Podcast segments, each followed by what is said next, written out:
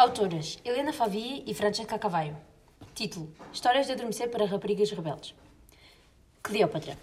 Em tempos idos no Antigo Egito, um faraó morreu e deixou o reino ao filho de 10 anos, Ptolomeu XIII, e à filha Cleópatra de 18. Os dois tinham ideias tão diferentes sobre a governação do país que Cleópatra depressa foi expulsa do palácio e uma guerra civil rebentou. Júlio César, o imperador de Roma, viajou para o Egito para ajudar Cleópatra e Ptolomeu a chegarem a um acordo.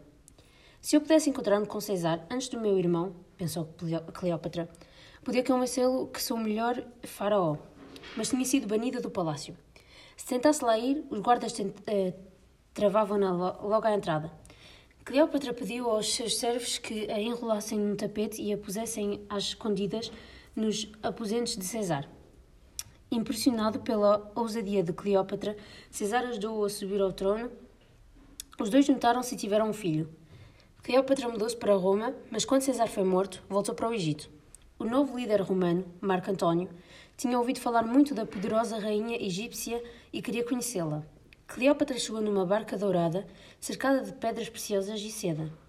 Foi amor à primeira vista. Cleópatra e Marco Antônio eram inseparáveis, tinham três filhos e amavam-se até ao fim das suas vidas. Quando Cleópatra morreu, o império terminou com ela. Foi o último faraó a governar o antigo Egito.